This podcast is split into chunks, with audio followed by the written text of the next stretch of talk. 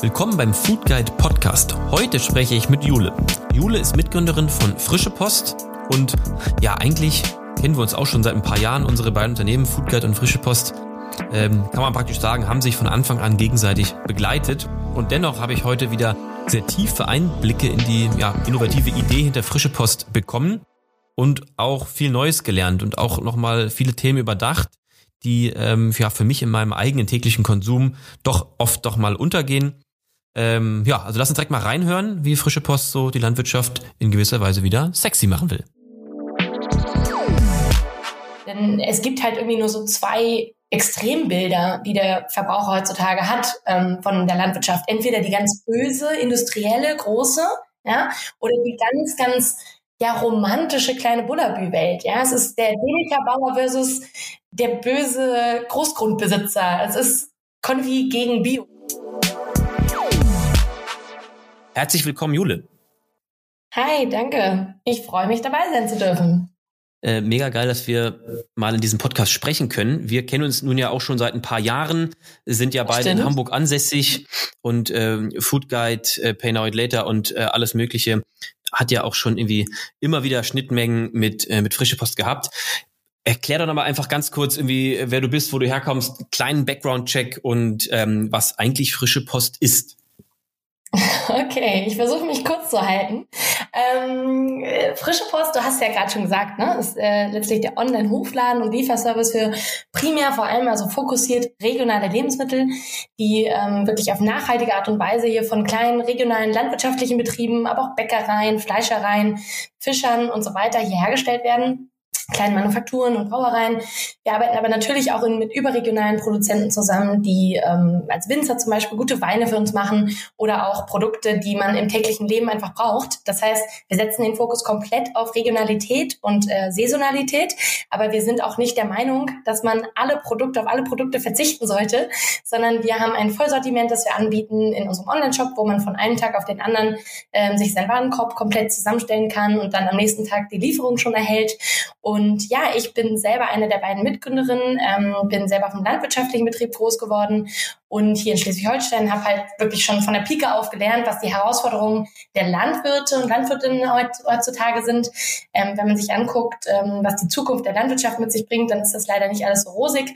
Es schließen über 5000 landwirtschaftliche Betriebe jedes Jahr ihren Hof weil sie wirklich einfach ein Riesenproblem darin sehen, ähm, in der Direktvermarktung faire Preise zu erzielen. Das ist ein ganz großes Thema, die Hofnachfolge, dass einfach keine junge Generation das attraktiv findet, irgendwelche landwirtschaftlichen Betriebe weiterzuführen. Es gibt immer nur noch viele große und nicht mehr viele kleine Betriebe. Und das wollen wir stoppen. Wir wollen ganz klar äh, den kleinen landwirtschaftlichen Betrieben eine Möglichkeit geben, über uns in der Vermarktung wieder erfolgreich sein zu können und damit halt ähm, ja eine positive Zukunft zu sehen und damit aber auch den Verbrauchern auf der anderen Seite in der Stadt die Möglichkeit zu geben, und das ist letztlich die andere Seite der Medaille, weil da ja auch letztlich das Bedürfnis besteht, wieder mehr über die Herkunft der Lebensmittel zu verstehen. Die Transparenz ist komplett verloren gegangen im Lebensmitteleinzelhandel. Du weißt gar nicht mehr, was wann wo wie Saison hat und wie angebaut wird. Wir schaffen also ganz viel Aufklärung und Transparenz und können den Kunden in der Stadt letztlich ermöglichen, wieder 24-7 ähm, kleine regionale Produzenten äh, zu unterstützen mit ihrem Kauf, aber auch ganz an frische Ware zu kommen, die sie halt so im Supermarkt meistens gar nicht bekommen können. Ähm, ja, das zu uns. Ja, Wahnsinn. Das war ja halbwegs für dich kurz gehalten, würde ich mal sagen. Ja, wirklich kurz. Medi mittelkurz. Ähm, okay, aber für alle, die jetzt noch nicht bei euch bestellt haben oder euch nicht kennen. Ihr habt also Bauern, Betriebe, Produzenten, Landwirte angeschlossen, die euch versorgen mit Ware. Ihr verpackt diese Ware neu, kühlt die etc. und fahrt sie dann sozusagen selber aus, verschickt sie nicht per Post, per DHL, per irgendwas, zum Konsumenten selber. Und das Ganze ja irgendwie von der Ernte innerhalb von wenigen Stunden, Tagen. Ähm, ja, wie, wie schafft ihr das gerade bei so verderblichen Waren? Ihr habt ja sehr viel auch Käse, Wurst, ähm, Milch etc. Hört sich für mich ja erstmal nach einer Mammut-Challenge an. Und ähm, ja, dafür gibt's ja eigentlich Supermärkte. Du hast recht, wir haben uns da auf jeden Fall kein einfaches Geschäftsmodell äh, vorgenommen. Ja? Also wir sagen auch immer, wenn wir es schaffen mit diesem Geschäftsmodell und dann auch noch in einem Land wie Deutschland, wo die Deutschen ja wirklich nicht bekannt dafür sind, ähm, hier Geld für Lebensmittel locker zu haben, mhm. wenn wir es da schaffen, dann schaffen wir es wahrscheinlich überall. Insofern, okay. ja, Challenge ähm, auf jeden Fall. Aber wir machen ja einiges auch anders als der Supermarkt. Ähm, das heißt, alles, was man auf unserer, ähm, in unseren Online-Shops, also wir haben ja nicht nur in Hamburg einen Online-Shop, sondern wir sind zwischen Berlin und München, ähm, im Rhein-Main-Gebiet, jetzt kommt Köln dazu. Wir expandieren ja jetzt gerade mit unserem Programm in wirklich viele deutsche Großstädte und in jedem Shop kannst du letztlich sehen, welche Produkte ähm, regionalen Produzenten ähm, anzubieten haben. Ja, das heißt nicht, dass wir die Produkte alle in einem Lager gestort haben, sondern das sind die verfügbaren Produkte aus der Region. Und da kannst du also heute online gehen, dir deinen Warenkorb zusammenstellen und sagen, ich hätte gern hier den Kohl und da die Milch und da die Eier und da den Käse und dann bitte noch den Wein dazu. Und wenn du deine Bestellung dann letztlich tätigst, dann bündelt unser System alle Bestellungen von allen Kunden eines Tages und sendet automatisiert am nächsten Morgen die ganzen Bestellungen an unsere Bauern raus. Und diese ganzen Produzenten von uns, die bekommen dann die Bestellung auf ihr iPad oder iPhone oder wo auch immer hin und produzieren dann genau das oder packen genau das zusammen, was unsere Kunden bestellt haben. Damit drehen wir also letztlich den Handel gewissermaßen um und lassen auch wirklich mhm. nur das zu uns liefern und nur das produzieren, was die Kunden auch wirklich nachgefragt und bestellt haben.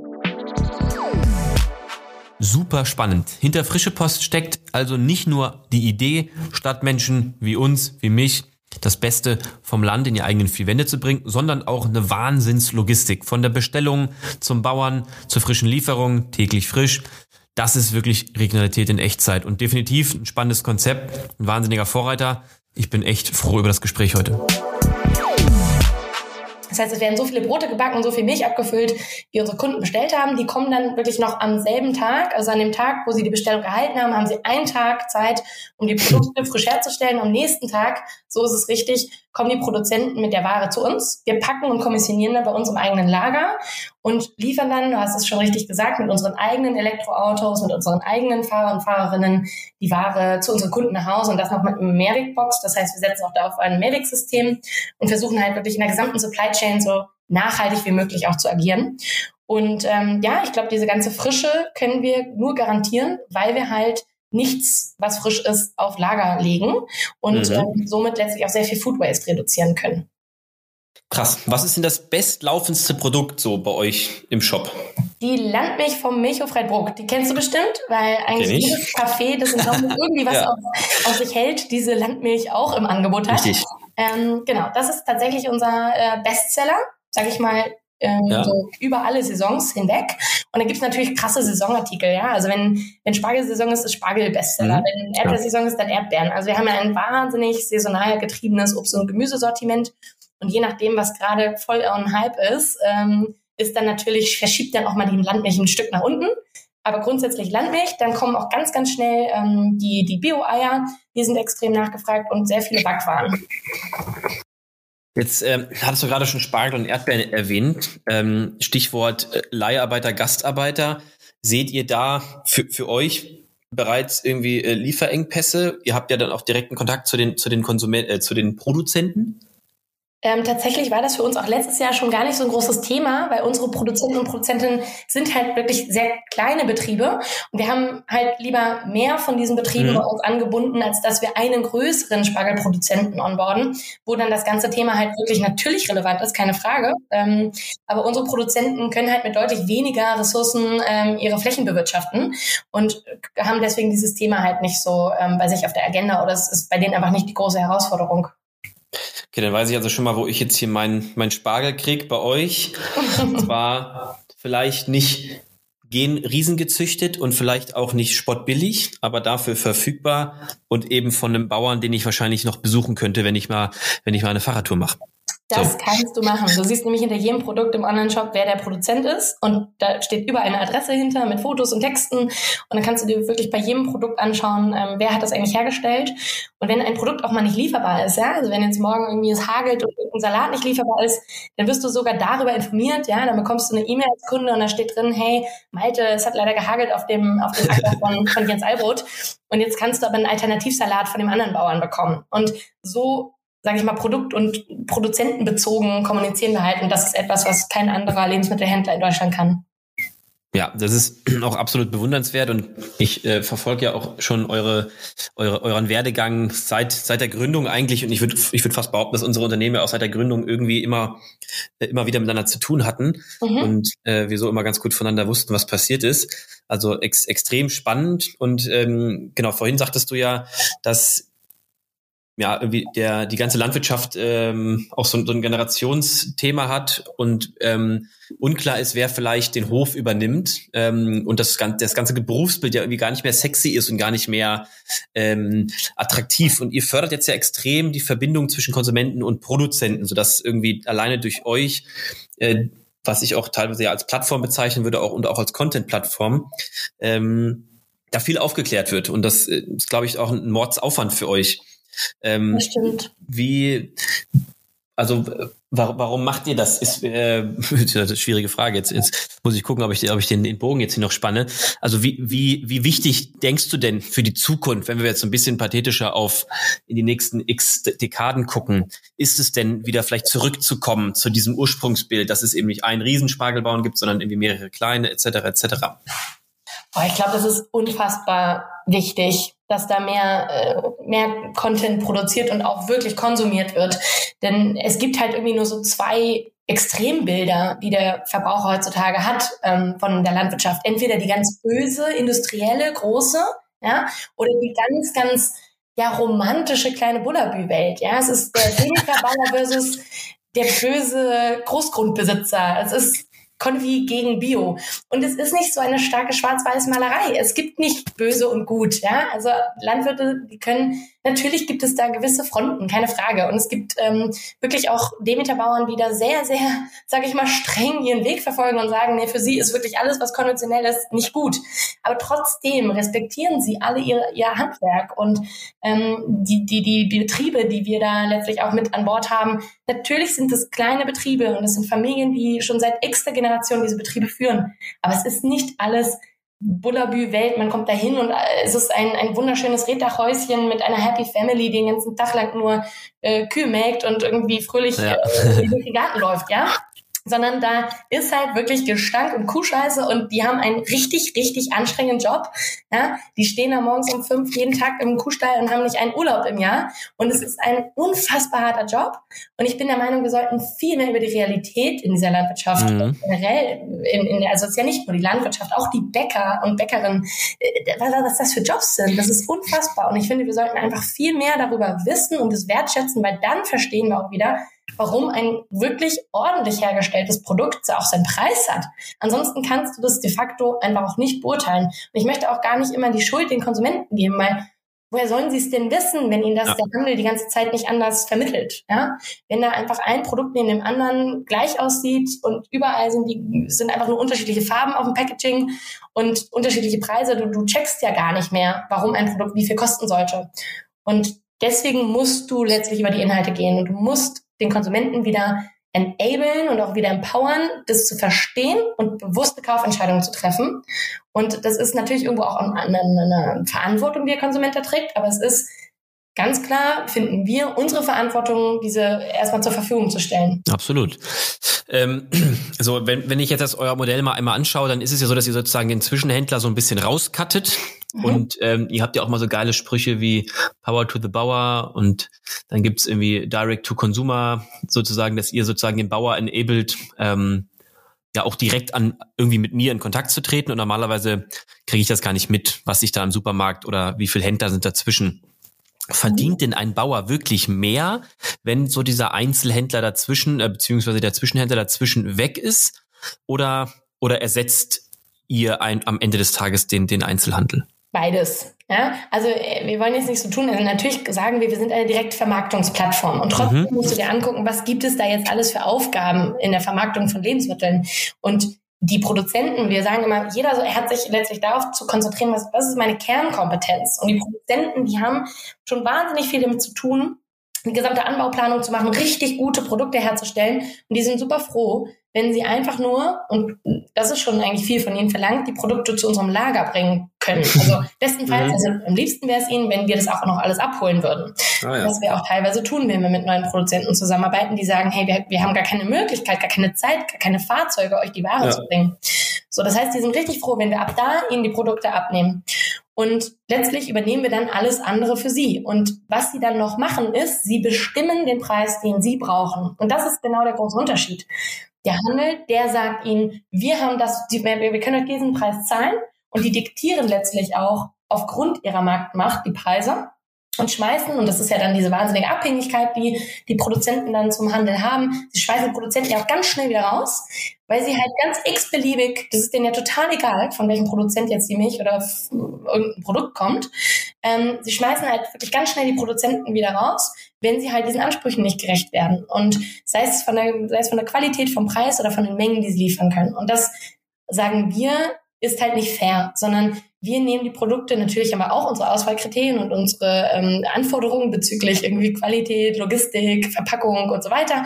Aber angenommen, das stimmt alles, dann sagen wir, es ist nur fair, wenn der Produzent sagt, ich brauche den Preis X und wir gehen da wirklich auch sehr transparent in die Kostenstruktur mit den Produzenten rein, weil wir sagen dann halt auch, jo, aber wenn wir dann jetzt jeden Tag die Mengen so und so stark erhöhen, wie stark kannst du uns auch entgegenkommen? Und das ist ein Dialog. Aber wir verstehen wieder, was ist eigentlich die Kostenstruktur eines Produktes und darauf bauen wir auf. Und dann muss am Ende der Konsument letztlich verstehen, dass er dann einen gewissen Aufpreis zahlen muss und das, was wir an Dienstleistungen bringen, nämlich die ganze Ware zu verpacken, zu bewerben, auszuliefern, zu verpacken, das ist natürlich auch ein Preis, der damit eingepreist werden muss. Absolut. Den hätte ja aber fairerweise ein Lebensmitteleinzelhändler ja auch. Da sitzt ja. ja auch wer an der Kasse, irgendwer räumt die Regale ein, irgendwer hat den Laden da ausgestattet, wischt die Böden und macht's Licht morgens an und abends wieder aus. Ähm, also von der Wertschöpfung ähm, habt, äh, hat der LEH und ihr ja auch Kosten. Und wenn man das jetzt mal vergleicht, ich sag mal jetzt ein Premium Edeka oder ein Rewe Center und dann schaue ich mir euren Online-Shop an. Es ist jetzt ja nicht so, dass da Welten dazwischen sind ja. und jetzt der absolute Delikatessen-Shop, ähm, wo, wo jetzt alles eine Kommastelle nach rechts gerückt ist, sondern ähm, das, das gleicht sich ja fast schon an. Und ja, dann, gut. ja, ja. Und ne? das können wir ja einfach auch, weil wir dann so direkt mit den Produzenten zusammenarbeiten. Also der Lebensmitteleinzelhandel hat ja sehr viele Zwischenhandelsstufen auch meistens mhm. mit eingeschaltet. Richtig. Und weil wir dann halt auch das ganze Thema Food Waste nicht haben. Also knapp 50 Prozent der Lebensmittel werden dann im Handel ja wiederum auch nochmal weggeschmissen, weil sie nicht ja. gekocht werden. Ne? Genau, und das ist dann wahrscheinlich auch eingepreist und ähm, und gar nicht so effizient. Und bei euch, wie du sagtest, wird eigentlich das, mehr oder weniger das bestellt, was, was auch abgenommen wurde. Genau. Denn es ist ja so, man bestellt ja bei euch nicht on demand und das ist dann in einer halben Stunde da, wie jetzt bei einem ähm, ja, zubereiteten Essenslieferanten oder jetzt gibt's ja noch Gorillas, verrückterweise. Genau. Ähm, zumindest bei uns in Hamburg und in Berlin, glaube ich. Und die, äh, die exportieren ja auch sehr stark. Sondern ihr habt so, sogenannte Lieferfenster, richtig? Genau. Also du kannst heute bestellen und dann ein Lieferfenster für den morgigen Tag wählen. Genau. Mhm. Deswegen ein bisschen vor, sage ich mal, Planung ist da schon notwendig. Das ist natürlich auch manchmal nicht 100% Convenience, keine Frage. Ich gucke gleich auch in den Kühlschrank und stelle fest, ups, da fehlt jetzt irgendwie ein Käse. Ja? Das passiert. Aber dafür ist halt nicht frische Post da. Frische Post ist dafür da, dass man halt schon eine gewisse Planung macht. Ähm, und einem das ja auch das wert ist. Man möchte ja genau diese Art von Produkten, ähm, denn die Lieferanten, die wirklich ganz schnell on demand liefern können, die bringen halt wirklich Standardware. Und das ist auch total in Ordnung, aber es ist nicht unsere Konkurrenz. Ja, genau. Also das eine nennt man ja, glaube ich, Quick Commerce, wo man irgendwie on demand schnell noch eine, eine Soße braucht, weil man gerade mitten im Kochen merkt, ich habe die verpennt. Genau. Und wenn wir jetzt über über Lebensmittel reden, die vielleicht auch ein bisschen äh, oder zum, zum Sortiment gehören, wo man eh jede Woche weiß, dass man diese Milch braucht und das Brot braucht wegen mir, dann, ähm, dann ist der eine Tag ja auch, glaube ich, nicht so nicht so das dramatisch. Stimmt, das stimmt. Aber wir arbeiten auch da im Service-Level. Ne? Also wir werden mhm. wahrscheinlich relativ zeitnah auch haben, dass du bis abends bestellen kannst, um mhm. am nächsten okay, Tag geliefert zu werden. Also das ist ein Thema, da optimieren wir natürlich auch unsere Prozesse immer wieder.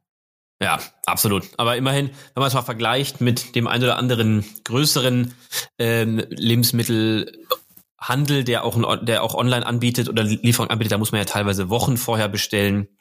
Und äh, da ist Convenience ja auch, auch komplett raus. Also da, da gibt's dann irgendwie Stufe jetzt sofort mit Gorillas, äh, morgen mit frische Post und nächsten, nächsten Donnerstag mit Rewe vielleicht.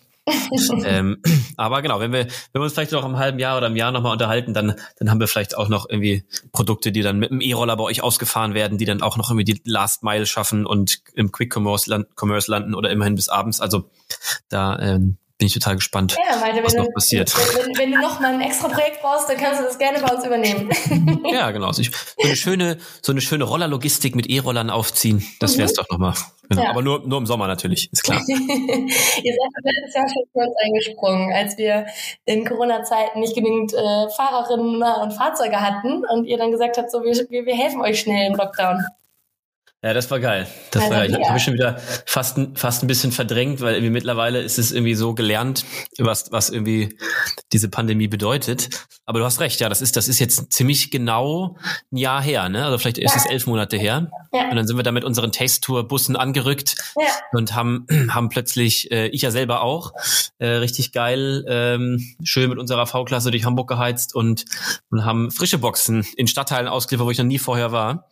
Und ähm, und, und Leute hoffentlich glücklich gemacht. Ja, das, das war sehr spannend. Nochmal ein kleiner Hinweis in eigener Sache. Pay Now Eat Later ist ja unsere eigene Gutscheinplattform für die Gastronomie. Damals entstanden, ungefähr genau vor einem Jahr, zur, zur Rettung, zum Erhalt der Gastrokultur in Deutschland. Wenn ihr also mal irgendwie ein cooles Geschenk sucht für Freund, Freundin, Verwandte, Arbeit, äh, Arbeitskollegen oder auch das ganze Team, dann kommt gerne auf uns zu. Wir ähm, wollen natürlich weiterhin den Gastronomen helfen, Unternehmen mit Purpose, um wirklich zum Erhalt der, der tollen Gastrokultur beizutragen. Ähm, schreibt mir einfach gerne mal auf LinkedIn. Wir können euch dann gerne mal im Detail erklären, wie sowas funktioniert, aber sind mittlerweile ganz gut aufgestellt, was es, ähm, wenn es darum geht, ganze Teams damit zu versorgen, irgendwie ein tolles Weihnachtsgeschenk zu organisieren oder was auch immer man eben so braucht. Okay, ähm, genau, du hattest am Anfang ja gesagt, dass ihr, oder wir reden jetzt gerade so viel über Hamburg. Ähm, klar, wir beide wohnen da jetzt, äh, aber ähm, Frische Post gibt's mittlerweile auch in anderen Städten und ihr seid auf steilem Expansionskurs. In den letzten zwölf Monaten alleine ist ja relativ viel passiert. Ihr habt weitere deutsche Metropolen eröffnet. Wie passt denn eigentlich so eine Expansion mit dieser Regionalität zusammen, die du ja immer wieder anpreist? Das stimmt. Das ist äh, tatsächlich etwas, womit wir uns auch nicht leicht getan haben oder das nicht uns einfach gemacht haben, denn ähm, wir sind ja jetzt auch schon fast sechs Jahre am Start. Also wir haben uns da ja auch echt eine ganze Zeit äh, genommen, um uns ein Konzept zu überlegen, mit dem das funktioniert. Ähm, wir haben halt im Unterschied zu anderen Playern auf dem Markt relativ früh verstanden, dass du erstmal ein Proof of Concept brauchst. Du, du, du musst mhm. erstmal beweisen können, dass das Geschäftsmodell für sich an einem Standort tragbar ist, dass du irgendwo sagen kannst, wir sehen, dass wir hiermit profitabel wirtschaften können. Natürlich gibt es Synergieeffekte, keine Frage, aber du musst erstmal eigentlich in unseren Augen beweisen können, dass ein Markt funktionieren kann, um dann zu sagen, so jetzt skalieren wir das ganze Geschäftsmodell in andere Standorte und dann kannst du natürlich ja. gucken, wie machst du das? Setzt du da irgendwie City Manager pro Stadt ein und holst letztlich das Kapital für jede eigene Stadt ähm, über, über größere Finanzierungsrunden rein oder schaffst du, und dafür haben wir uns ja dann entschieden, ein System, wo du wirklich auch auf diese dezentralen Strukturen setzen kannst und sagen kannst, wir stehen so sehr dahinter, hinter diesem Regionalitätskonzept, dass wir auch dieses Regionalitätskonzept in unserer Skalierungsstrategie anwenden und sagen, hey, wir setzen auf lokale Unternehmer und das ist ja letztlich bei unserem Partnerprogramm, das entspricht letztlich so einem Franchise-System, was wir da haben. Ja. Ähm, das, da, da hast du also lokale Unternehmer in den anderen Städten und diese Unternehmer und Unternehmerinnen die bekommen letztlich unsere Lizenz erteilt und wir können dann mit unserer IT-Systemlandschaft, unserer Marke und unsere ganzen Beratungen, also all das, was wir irgendwie an Best Practices in Hamburg entwickelt haben, haben wir jetzt gebündelt in so einer Art Kompetenzcenter. Ja, das klingt so ein bisschen hochgestochen, aber da haben wir halt alles an Expertenwissen gebündelt, von irgendwie Performance Marketing über Brand and Communication bis hin zu irgendwelchen Lagerexperten, so wie baut man Lager auf, über irgendwie einen Einkaufsexperten. Und die beraten jetzt alle Standorte und die Standorte selber sind für sich aber autark und gründen eine eigene Gesellschaft und schließen mit uns einen Lizenzvertrag ab und können dann vor Ort wirklich mit eigenen lokalen Lieferanten zusammenarbeiten, können ihr eigenes lokales Marketing tun ähm, und ähm, ja, bauen ihr eigenes Team auf ähm, und in, haben auch ihre eigene lokale Logistikflotte und, und Operations-Einheit. Ähm, ähm, und das ist halt cool, weil wir jetzt nämlich tatsächlich dadurch es geschafft haben, ja, so richtige äh, Unternehmer und Unternehmerinnen in den, mhm. in den, Standorten zu finden, die sich so stark auch mit dem Geschäftsmodell irgendwie identifizieren, dass sie vor Ort wie, ja, wie eine eigene Gründerin letztlich dort auftreten und das Gesicht von der Marke vor Ort sind. Und das ist eigentlich, finde ich, ziemlich schlüssig und passt zu dem Regionalitätskonzept. Ja, absolut. Das war nur nochmal äh, spannend zu, zu erfahren, denn von außen äh, nimmt man es vielleicht immer gar nicht so direkt wahr äh, und ja, bekommt irgendwie auch durch Social Media und die, die anderen äh, Kanäle irgendwie mit, dass es hier um einen total tollen regionalen Bauern geht und plötzlich heißt es dann, jetzt geht's in, in NRW oder in, in, im Rhein-Main-Gebiet los und dann ist natürlich vielleicht irgendwie der Trugschluss da, ja, kommt denn jetzt der, der Spargel aus, aus Hamburg äh, nach, nach mhm. Mitteldeutschland geliefert? Aber nein, es sind am Ende alles kleine Hubs, die wiederum mit eigenen Produzenten arbeiten. Das heißt, genau. ähm, ihr zieht tatsächlich die ganze Wertschöpfungskette natürlich mit vielen Learnings, wie du gerade meintest, aber einfach nochmal genauso auf in den anderen Städten, ja.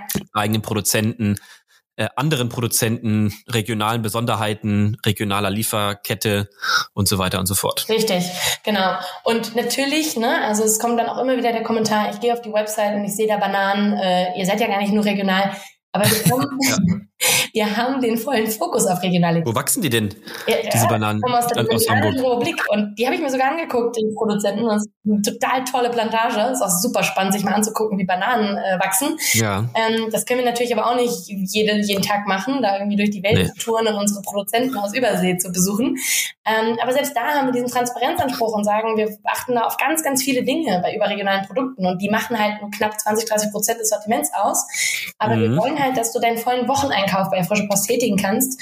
Es wäre schade, wenn du bei uns irgendwie nur die regionalen Gemüseprodukte und ein bisschen Milch und Eier und Käse bekommst und dann wegen der Orangen, der Bananen, ähm, der Pasta und auch für den Wein wieder in den Supermarkt rennen musst, ja. Und im Zweifel weißt du auch da nicht, wie es erzeugt wurde. Deswegen wollen wir lieber da auch einfach richtig geile Produkte mit anbieten können. Das ist nicht wahnsinnig unglaublich, wie jedes Detail bei Frische Post durchdacht ist. Das war mir auch am Anfang gar nicht so bewusst, aber von der Logistik bis hin zur ja, durchdringenden Regionalität, dem sogenannten oder sozusagen dem Franchise-Modell in anderen Städten, der klaren Transparenz mit den ähm, lokalen Erzeugern, wo sie herkommen, wie weit sie herkommen ähm, und auch ähm, ja diese diese Schnittstelle herzustellen zwischen mir als Konsument und dem Erzeuger, den ich ja normalerweise nie kenne, weil im Edeka auch nie dran steht, die Kartoffel kommt da und daher. Also manchmal steht es vielleicht schon dran, aber Zumindest achte ich da nicht so oft drauf.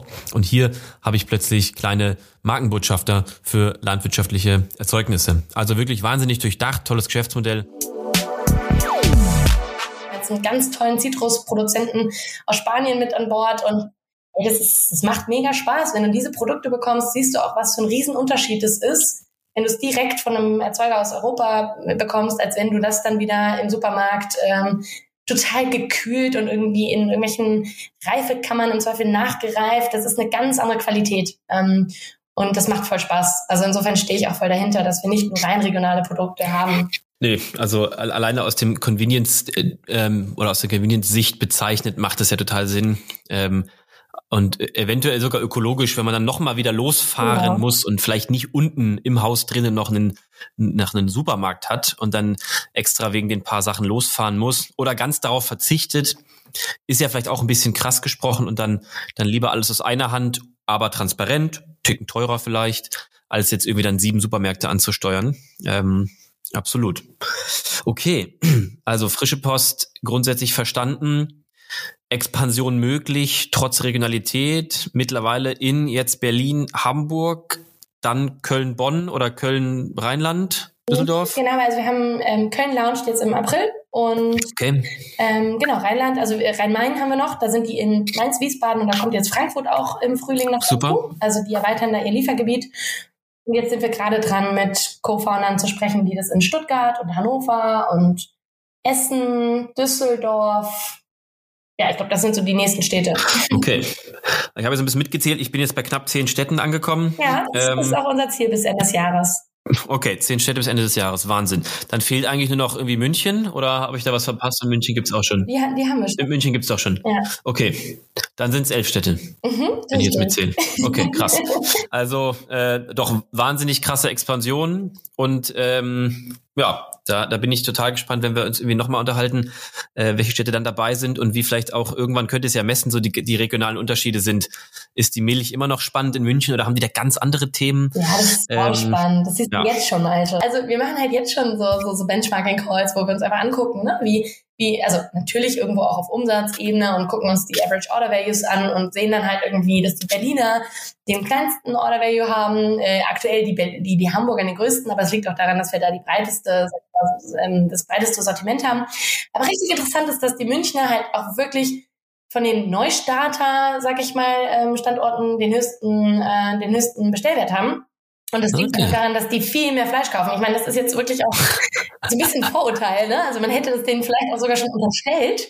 Aber die Fakten unterstreichen das. Also die kaufen einfach deutlich mehr Fleischartikel dort unten und deswegen ähm, geht der Average Order Value hoch und ähm, deswegen haben die da tatsächlich umsatztechnisch schon mal ein bisschen stärker performt als die anderen Standorte, die neu, neu an den Start gegangen sind. Ja, spannend. Mhm. Okay, also man kann, man kann doch schon irgendwie merken, wie Deutschland tickt. Also auch, auch eventuell spannende Marktforschung später, ähm, was so in den diversen Postleitzahlen äh, funktioniert und was nicht. Ja, das wird noch wahnsinnig spannend. Da letztlich irgendwie, genau, voneinander zu lernen, aber letztlich ja auch irgendwie genau diese Trends zu beobachten und zu gucken, wo entstehen welche Trends, in welchen Städten ist was zuerst.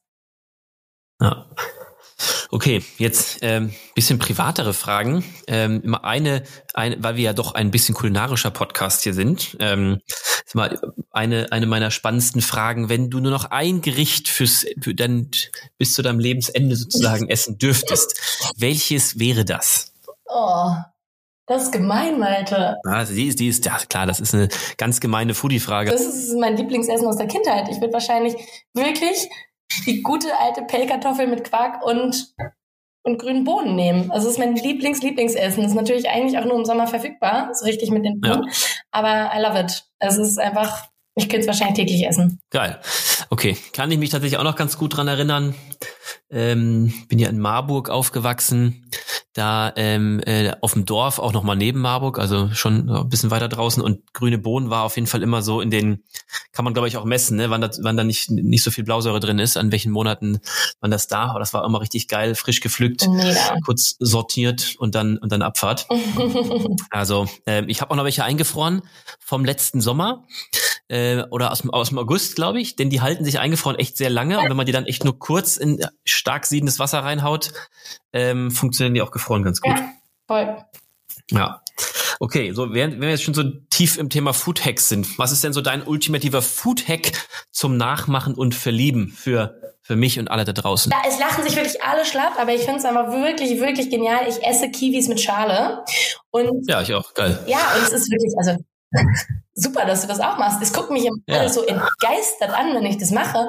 Und sonst, ich meine, wie, wie, wie willst du sonst eine Kiwi essen, wenn sie nicht schon total weich ist und wenn du nicht gerade einen Löffel zur Hand hast, ja? Und es ja. ist echt, also ich finde, das ist ein totaler Foodhack. Okay, das, das ist ein geiler Foodhack. ähm, das, ich wollte jetzt eigentlich noch im Nebensatz sagen, ja, und das Gericht, äh, das Rezept können wir dann in den Show Notes noch verlinken. äh, das geht sehr schnell. Also wascht eure Kiwis einfach ab und schaut, dass da kein, kein Quark dran hängt. Und wenn zu viele, wenn zu viele Härchen dran sind, dann schrubbelt man die eben kurz mit der Pilzbürste ab oder so. Mhm. Und dann, und ja. dann Abfahrt. Wäre auch gut, wenn es noch eine Bio-Kiwi ist und dann läuft das. Ja. ja. Nee, aber es, ähm, also ich finde, es macht voll Sinn. Ähm, ansonsten, nee, also ich, ich, ich koche wahnsinnig gerne, äh, don't get me wrong, aber ich ähm, mache auch ganz viel Freestyle und und isst halt gern Kiwis. Äh, auch das, ja. aber ich finde, du kannst gar nichts falsch damit machen, irgendein saisonales, frisches Gemüse oder auch Obst irgendwie in den Ofen zu hauen, mit irgendwelchen Nüssen oder mit irgendeinem Crunch zu versehen und mit irgendwas Geilen zu toppen. Ob du dann da irgendwie auf das Gemüse Schafskäse oder Mozzarella packst ja. ähm, oder auf das Süße dann irgendwie eine super lecker geschlagene Sahne. Also ich bin immer so ein, ich liebe Säure äh, kombiniert mit Crunch und irgendwas Schlotzigen. Ähm, und es braucht immer so diese Komponenten. Ähm, und es kann aber auch super simpel sein, weil wenn die, wenn die Zutaten gut und frisch sind, dann brauchst du nicht viel Tamtam. -Tam. Ja, Okay, das ist ja auch ein Foodhack, irgendwie Fokus auf Wesentliche und äh, vertritt ja wahrscheinlich auch alle Werte, die ihr eigentlich bei, bei Frische Post hochhaltet. So ist es. so, wir neigen uns so ganz langsam am Ende. Ich habe noch so zwei Themen mitgebracht. Das eine ist, wen findest du denn, der unbedingt mal bei uns in den Podcast rein müsste? Ich weiß nicht, ob ihr auch geplant habt, mal tatsächlich Produzenten zu interviewen, weil ich finde es total spannend, von Gastronomen zu hören, mhm. wie sie letztlich mit den Rohstoffen umgehen, was sie daraus machen, was für Rezepte sie äh, letztlich entwickeln, was Foodtrends entstehen. Ich finde es aber auch einfach unfassbar spannend und es ist einfach immer wieder, wenn ich irgendwie zu meinen Produzenten raus aufs Land fahre und mal da über die Wiesen stapfe. Ähm, letzten Sommer hatte ich echt ein mindblowing Erlebnis auf dem Heidehof in, in Wedel. Ich weiß nicht, ob du auch ja. draußen warst. Boah. War ja auch schon mal, ja. Das ist doch, Mega geil. Das ist doch toll. Und schnappt euch doch mal den Hannes, der erzählt euch was über regenerative Landwirtschaft. Ganz ehrlich, die Leute wissen einfach viel zu wenig und wir versuchen das schon mit dem Storytelling über unsere Produzenten, aber macht's doch auch im Podcast. Mhm. Super cool. Geil. Der hat sau viel zu erzählen. Sehr gut. Sehr, sehr guter Hinweis. Ähm, das werden wir auf jeden Fall machen.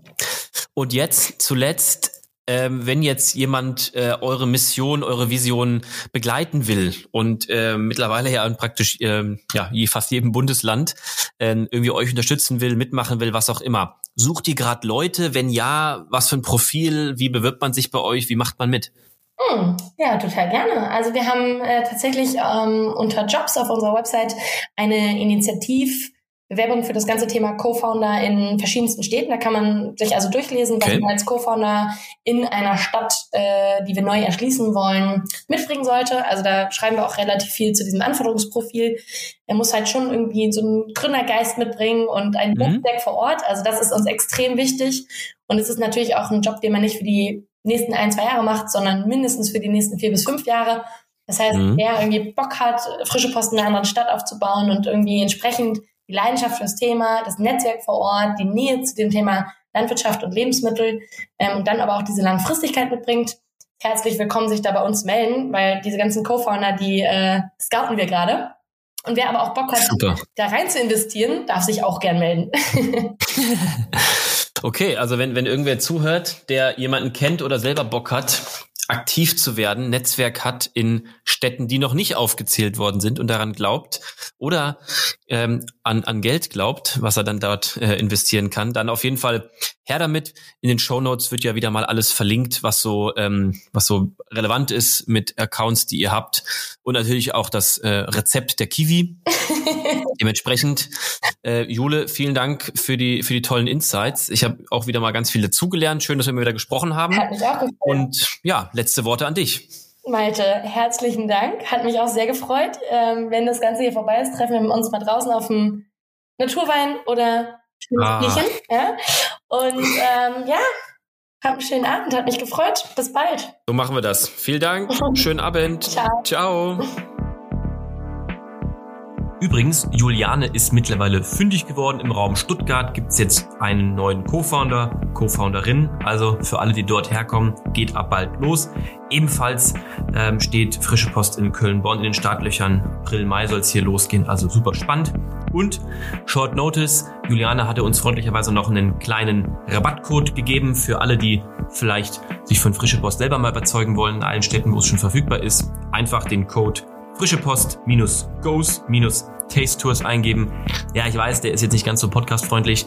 Verlinken wir euch gerne nochmal in den Show Notes. Einfach mal reingucken und euch selber von Frische Post überzeugen lassen. Vielen Dank, dass ihr wieder mal dabei wart. Hat mir sehr Spaß gemacht, war ein super spannender Talk mit Juliane. Äh, wenn ihr Anregungen, Fragen, sonstiges habt, unbedingt gerne melden. Einfach mal eine LinkedIn-Message reinschicken oder bei Instagram beides wieder unter Malte Steuert.